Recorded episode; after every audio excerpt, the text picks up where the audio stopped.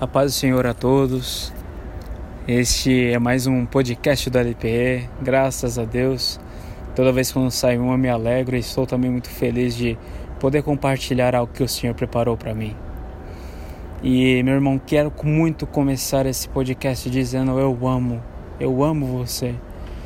E obrigado, meu irmão, por permanecer na fé junto comigo, junto nas minhas dificuldades Muitos que vão ouvir aqui me conhecem, estão sempre comigo e eu me alegro de saber que essa mensagem vocês ouvirão, vocês terão a paciência de me ouvir, terão é, um tempo um tempo específico para fazer isso, porque sabem que pode vir algo do Senhor e transformar a sua semana, meu irmão.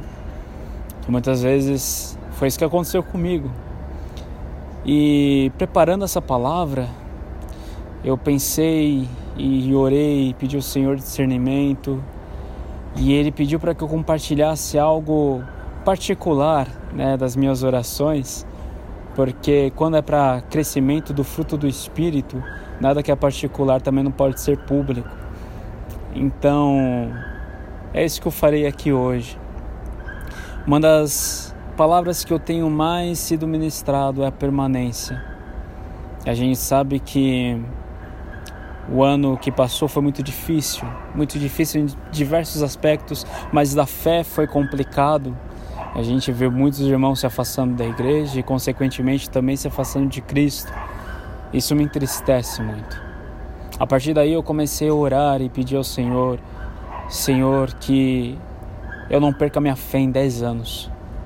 E depois repetia, dizendo: Senhor, eu não quero que minha fé morra em 20 anos, em 30, em 40. Eu quero morrer crente.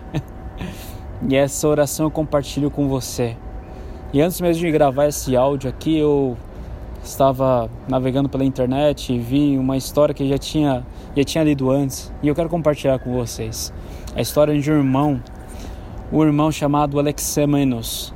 Alexamenos ele era um grego, viveu mais ou menos aí uns 700, 800 anos depois de Cristo. Ele era cristão. E só conhecemos a história desse garoto por causa de um achado arqueológico. Olha que legal. É, em uma das construções antigas romanas, descobriram uma escola e lá havia uma pichação. Né? Até nesse tempo havia já depredação de, de bens públicos, né? mas essa pichação era um desenho de Cristo crucificado com uma cabeça de burro. E abaixo estava escrito: Alexamenos adora o seu Deus. Os seus colegas de sala estavam tirando sarro e zombando da fé de Alexamenos. E é bom, em primeiro lugar, saber que nessa época já havia um homem, um garoto, que era reconhecido primeiro por aquilo que ele cria, mas no decorrer de toda a construção, quanto mais eles escavavam, eles encontraram uma outra, uma outra parede, e nessa parede estava escrito: Alexemanos foi fiel. Meus irmãos, a gente não deve ser submisso aos sofrimentos e das perseguições, não. Desde o início da igreja, nós ouvimos falar de mortes de apóstolos, a morte de Cristo em primeiro lugar morte de Estevão, primeiro mártir da, da igreja, e a partir daí foi um escorrimento de sangue da fé, de irmãos da fé, seríssimo. Mas a gente vê a história que, pela fé, grandes coisas eles puderam fazer, porque pela fé nas promessas que Cristo fez, pelo intermédio também do Espírito Santo, eles permaneceram. E foi essa palavra que o Senhor me destinou e me relembrou da palavra lá em Hebreus 11. Eu gostaria que você, que tem aí sua Bíblia, pudesse separar ou até mesmo depois, pudesse separar um tempo mesmo para ler esse capítulo, tá? O primeiro versículo, né, ele é bem bem chamativo, a gente conhece, a gente já ouviu pregação sobre, começa o título ainda falando sobre a natureza da fé né? O que é isso, na verdade, que a gente busca e por que a gente permanece em Cristo se não for pela fé, não é, meu irmão? E começa lá assim: ora, a fé é a certeza das coisas que se esperam e a convicção de fatos que não se veem. Pois pela fé Os antigos obtiveram bom testemunho. Pela fé, entendemos que foi o universo formado pela palavra de Deus, de maneira que o invisível veio a existir das coisas que não aparecem. E aí, após essa declaração, primeiro, do que é uma necessidade da fé, do que é uma fé, é, o autor de, de, Hebreus ele começa a descrever todas as obras, né, os acontecimentos de grandes pessoas do passado que, que realmente permaneceram na fé. E ele começa sempre falando: pela fé, Abel ofereceu a Deus mais excelente sacrifício. E ele continua falando: pela fé, Abraão, quando chamado, obedeceu a fim de ir para um lugar que devia receber por herança pela fé, Moisés, apenas nascido, foi ocultado de seus pais durante três meses, porque viram que a criança era formosa. Pela fé, Moisés, quando é já homem feito, recusou ser chamado filho da filha de Faraó. Pela fé, ruíram as muralhas de Jericó, depois de rodeadas por sete dias. E ele começa a dizer grandes feitos pela fé, de todas as histórias maravilhosas que nós temos do Antigo Testamento. E ele continua falando: O que mais direi? Certamente me faltará o tempo necessário para referir o que há a respeito de Gideão, de Baraque, de Sansão, de Efité, de Davi, de Samuel e dos profetas, os quais, por meio da fé, subjugaram reinos praticaram a justiça, obtiveram promessas, fecharam a boca de leões, extinguiram a violência do fogo, escaparam do fio da espada, da fraqueza tiraram força, fizeram-se poderosos em guerra, puseram a fuga exércitos de estrangeiros. E as mulheres obtiveram pela ressurreição seus mortos. E a gente para aqui, bem no versículo 30 uh, 37. 37 não, perdão, a metade mesmo para os 36. É isso mesmo. No versículo 36, ele começa a apresentar uma outra face da fé. Apresentamos aqui uma fé que fortalece, uma fé que ela providencia milagres, providencia maravilhas. Mas há um outro aspecto também da fé que nos faz passar por grandes dificuldades em nossas vidas. Esses mesmos homens que passaram por todas essas, por todas essas maravilhas, que contaram grandes testemunhos, eles também foram outros, por sua vez, passaram pela prova de escárnios e açoites, sim, até mesmo de algemas e prisões. Foram apedrejados, provados, cerrados ao meio mortos a fio de espada. Andaram peregrinos, vestidos de peles de ovelhas e de cabras, necessitados, afligidos, maltratados, homens os quais o mundo não era digno, errantes pelo deserto, pelos montes, pelas covas, pelos antros da terra. E ele dá um veredito dizendo que esses homens permaneceram na fé e obtiveram grandes testemunhos, mesmo sem ter visto a promessa ser concretizada. E que promessa era essa?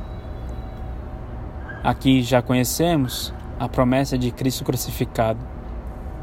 Se podemos dizer qual é o fundamento da nossa fé, é Cristo crucificado.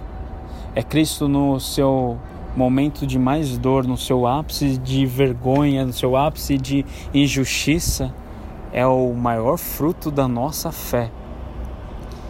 E sabe, meus irmãos, da mesma história como o de Alexamenos, na nossa vida também possuímos grandes provações pela fé.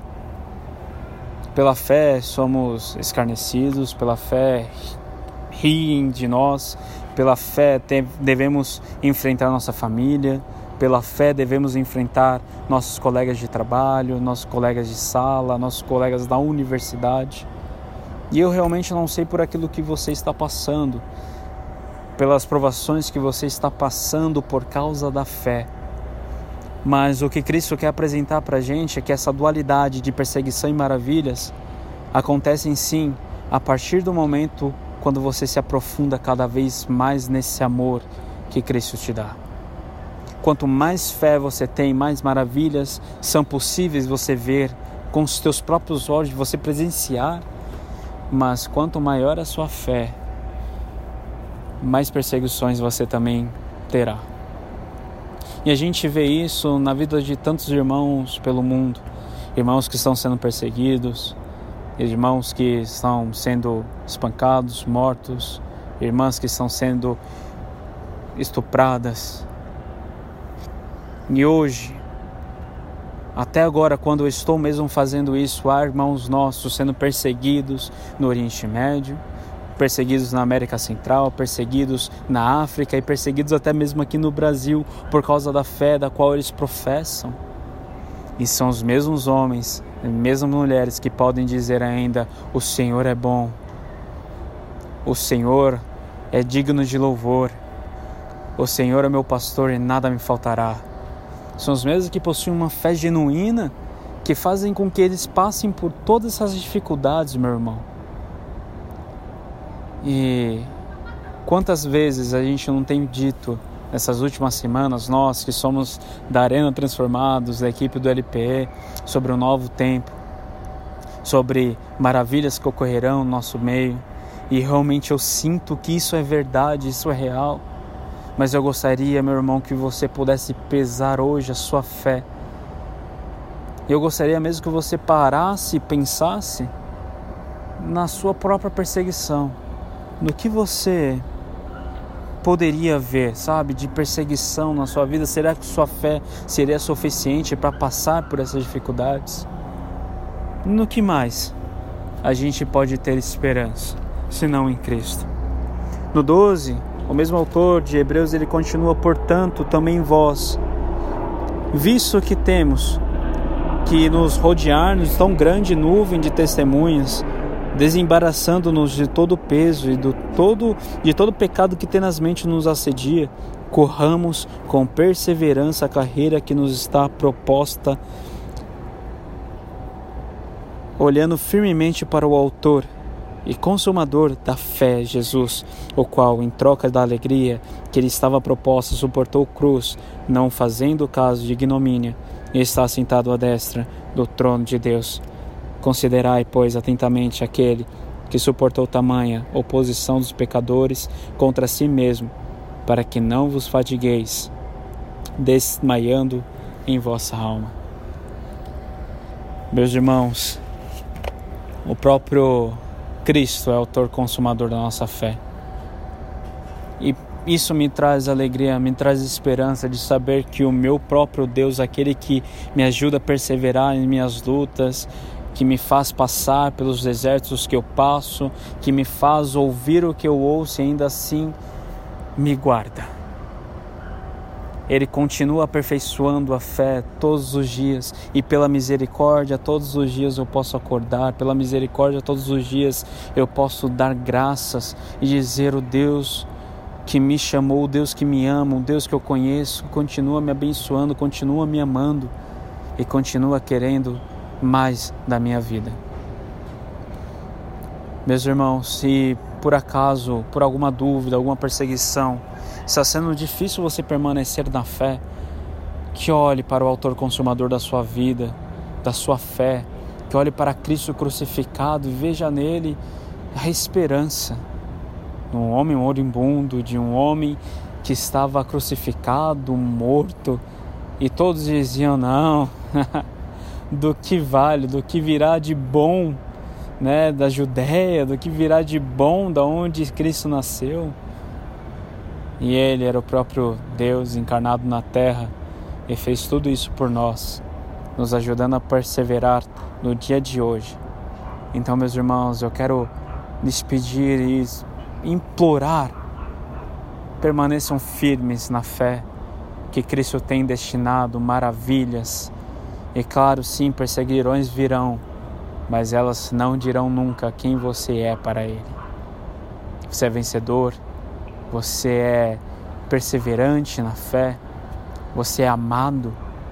E se sinta amado nesse exato momento, meu irmão, porque nenhuma força humana ou espiritual realmente atingirá você para a morte porque você já está nos braços de Cristo. Você que conhece a promessa e confessa ela, que essa promessa seja o seu sacrifício todos os dias da sua vida. Que a honra e glória do Senhor esteja com vocês. Amém.